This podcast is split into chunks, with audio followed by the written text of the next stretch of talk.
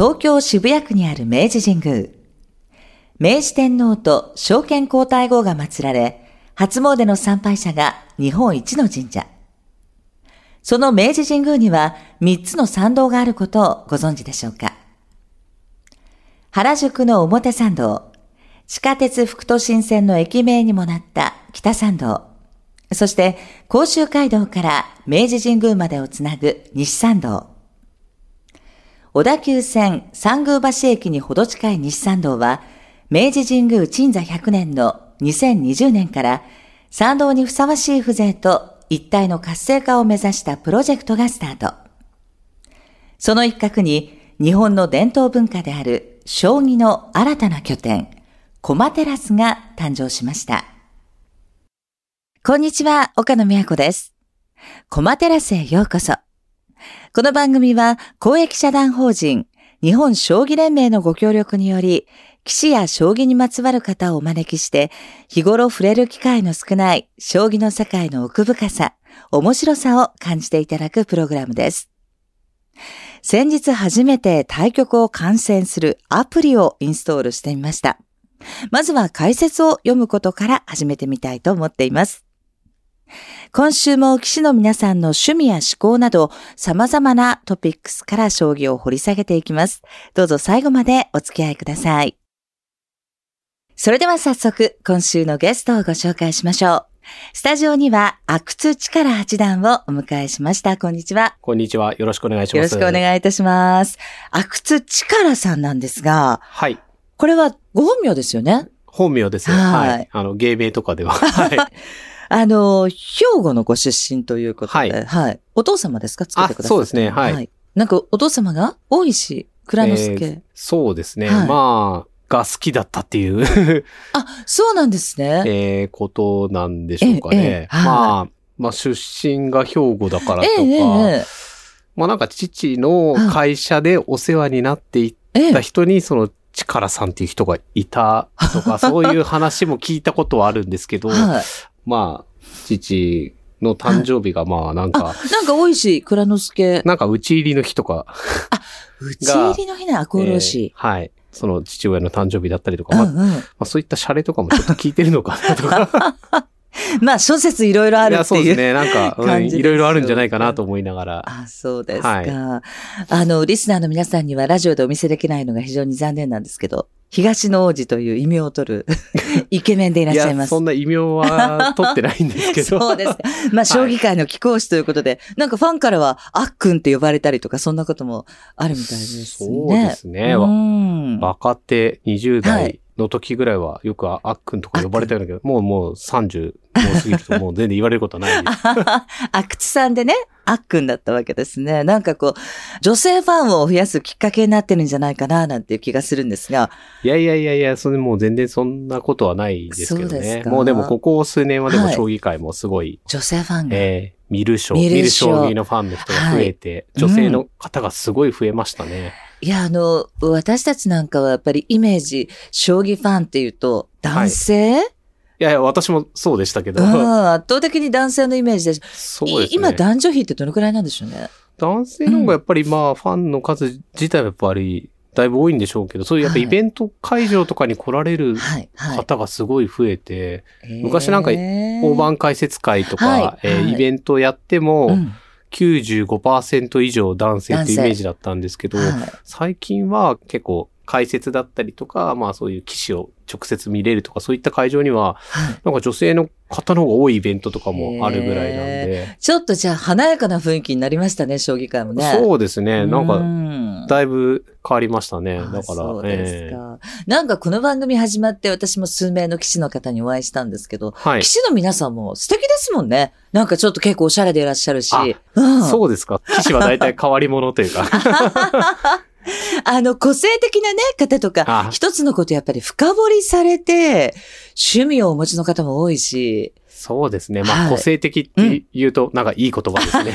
ありがとうございます。あの、悪くと変わり者っていうね、さっきおっしゃってましたけど。ね。まあでもね、あの、ユニークなキャラクターをお持ちの方が多くて、お話を伺っていても非常に興味深いです。そうですね。皆さん結構やっぱ独自の世界観を持ってる人が多いんで。ご自分の世界がありますもんね。そうですね。はい。阿久津さんも、あの、そんなご自分の世界をお持ちの方なので、はい、今日はいろいろなお話が伺えるんじゃないでしょうか。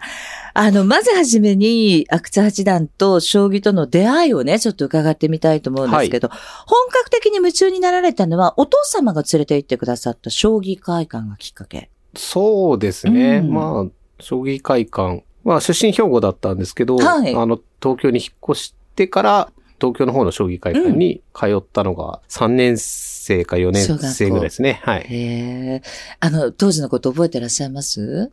いや、なんか、関西の方いる時から、将棋はちょっとやってはいたんですけど、はい、まあ本格的というか。お父様の影響で？あ、そうですね、教えてもらって。早指しの将棋をみ、なんかこう、テレビでやってるのを見たりとか、まあ、まあちょっと、まあ、父親と指したりとかはしてたんですけど、本格的にこう、どっか通うとかいうことはなくて、うん、まあ、向こう、関西の時は野球とかなんかやってて、はい、あんまりこう、将棋熱はなかったんですけど、まあ、引っ越ししてから野球に通わなくなったんで、はい。はい、土日とかで家にいる時に、将棋会館でも行ってみようかと声をかけてもらって、まあ暇だしいいよみたいな感じで 行って、それが小学校3年生から4年生くらいの時で、で、ねはい、で、その月に2回開催されている子供スクールにそうですね。将棋会館で子供スクールが、うん、まあたまたまなんですかね。調べてたと思えないんですけど、はいはい、当時なんで。第2、第4日曜日とかでややってたと思うんですけど、はい、まあそれが開催の日だったんで、うん、なんかその日体験でやってみたら、うんはい、そこそこ買って楽しいから、じゃあその日のうちに入るあ、もう入会みたいな。そうですね。そういうところに行くと気力判定みたいなことをやるわけですか？はい、そうですね。気力判定してもらって、はい、気力判定してもらった棋士の方が私の師匠。滝先生。はい。すごいそれもまた偶然。そうですね。じゃあもうそこでだから、ある種運命のっていうか、その後。結果的にはそうですね。お世話になる方と運命の出会いを果たした。そうですね。まあ、気力6級とかなんで、も全然運命、全く感じない。でもさ、気力判定は結局、棋士の方と将棋を指して。あ、そうですね。はい。うん、あの、教室やってる先生誰かと指して、はい、まあ大体これぐらいじゃないかっていうので認定を受けるんですけど、はいはい、まあちょっと甘めの級だったんで、うんうんはい、多分その6級って確か認定されたと思うんですけど、多分6級よりちょっと強かったから、結構初めの方よく勝ったんで、それ楽しかったですね、だから。なるほどね。やっぱり、あの、勝ちの体験をするとね、より興味湧きますよね、まだだって。ね、子供ですもんね、小学校3年生、4年生。で、その後、八王子将棋クラブに。はい。通われたんですよね。そうですね。はい。5年生ぐらいから、はい。うんうん。八王子よく通いました。あ、あの、将棋連盟の現会長の羽生善治九段もここに通われていたとかって。そうですね。はい。まあ、って言っても私と羽生九段ではちょうど一回り違うんで、はいはい、もう私がその八王子行き始めた時はもう、羽生さんはもうタイトルを取ったりとかしてて、もうトップ棋士、あ、そうですか。ですか。でもなんか、あの、ここでは10名以上の棋士が誕生されてるということで、八王子って結構将棋熱いエリアなんですか？うん、まあ、暑いエリアでは別にないと思うんですけど、うん、まあなんかその将棋クラブが当時では、こう、珍しい禁煙の道場。ああ、じゃあ割と子供を意識してってことなんですかね。えー、そうですね。子供を通わせやすい。うん、あの、昔の将棋道場って煙黙々とか、はい、まあちょっと怖そうな、おじさんが多いとか、そういうイメージだったんですけど、はい、まあそう、禁煙とかで、まあなんか、関石の方もすごい優しい方だったんで、うん、まあ多分そういう子供からして怖い人がいたら、うん、まあやめてくださいとか言えるような方だったんで、まあすごいなんかこう、柔らかい雰囲気の道場で。まあ、親御さんからすると。そうですよね。ええ、親も安心して、あそこだったら、ね、あそこだったらまあなんか心配なく行けるとかそういうところだったんで、まあ結果子供が集まりやすくて。あまあ健全だしね、ちょっとクリーンなイメージもあったということで。でね、なので結構そういうのでまあ、騎士が結果多く誕生したっていうところもあるのかもしれないですね。かもしれないですね。まあ、あと、自分の世代から、えー、世代前後と、まあ、ちょっと下ぐらいの子がかなりプロになってるんですけど、うんうん、同じような切磋琢磨じゃないですけど、うん、実力の人がい。るとやっぱ強くなっていきやすいんで、あまあ、そういうなんかこう、連鎖反応的な、うんうん。ええところもあったんですか、ね、あるとは思いますね。あの、10人ほどで、まあ、あの、えー、羽生九段もという話だったんですけど、はい、えー、羽生九段の後、私までって、うん、もう十数年、ああ、そうですね。逆に出ていないんで、うん、ええー、その間一人もいないんですよ。へえ。なので、まあその辺がまあ。あじゃあ時代的なこともちょっとあったりするんですかね、まあ、ねもしかしたらね。えー、まあその時に八王子行ってた子供たちは結構だから、まあライバル関係がたくさんあって強くなったとか多分そういう。じゃあ、良きライバルであり、その将棋仲間もたくさんこういるような、そんな時代背景というか、エリア的な特色もあったのかもしれないですね。はい、まあなんかそういった感じはあると思います。うん、他の道場なんかでも。まあ、有名なところだと、うん、まあ、蒲田の将棋クラブとかも、まあ、長瀬さんとか言ってたところですけど、まあ、そちらなんかもやっぱりこう、結構そういう切磋琢磨するような子が多い時代っていうのは何人かプロ棋士になったりするんで、やっぱ時代背景というか、うんうん、そういうところが大きいと思いますね。してるのかもしれないですね。はい、で、その後小学校5年生で研修会に入りまして、6年生になって奨励会に。はい、奨励会はこれ推薦がないと入れないんでしたっけ？奨励会は師匠が決まらないと入れないですね。それで試験受けてですね。試験は具体的にどういう試験なんですか？試験は一次試験が同じ受験者同士で指して、当時は6曲指して、はい、えー、3勝以上で通過。はい。えー、二次試験が現役の奨励会員と指して、3曲指して、まあ、1勝以上で通過。最近は確か、一次試験が6曲中4曲勝たない、4勝2敗以上じゃないとダメとか。結構だんだんタイトになってきてるってことですね。そうですね。まあ人数も増えてきてとかいうことで。まあその時その時でちょっとまあ合格ラインは変わったりするんですけど、うんうん、まあおよそはそんな感じですね。ああ、そうですか。かなりのまあ、奨励会自体に入るのも大変だし、もちろんね、その後騎士になるのもかなり狭き門というのを伺いました。そうですね。まあ、試験自体受かるのは多分2割から3割ぐらいとかで、まあそこから入って、入った中でプロになるのがまあ2割15%、20%とか。2割ぐらいですかね。選ばれし方ということですけど、阿久津さんは奨励会には、まあ、13歳から17歳までですかね。あ、12の時に。12歳から、はい、小6の時なんで、はい。だいたいまあ5、6年いらして、はい。高校2年生の時に四段に昇段して、はい。棋士、まあプロになられたわけです。はい。これ相当早い出世なんですか？うーん、そうですね。まあまあ、中学生とかでプロになる人もいるんで、あれですけど、まあ、平均よりは早いかなと思いますね。平均的にならすとどれぐらいなんでしょうかね。うん、8, 8年ぐらいぐらいだと思うんで。はい。学んでっていうことで。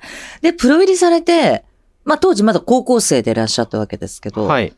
自主卒業を 高校もなさったんですよね。あまあまあ、ただ辞めちゃっただけですね。はい。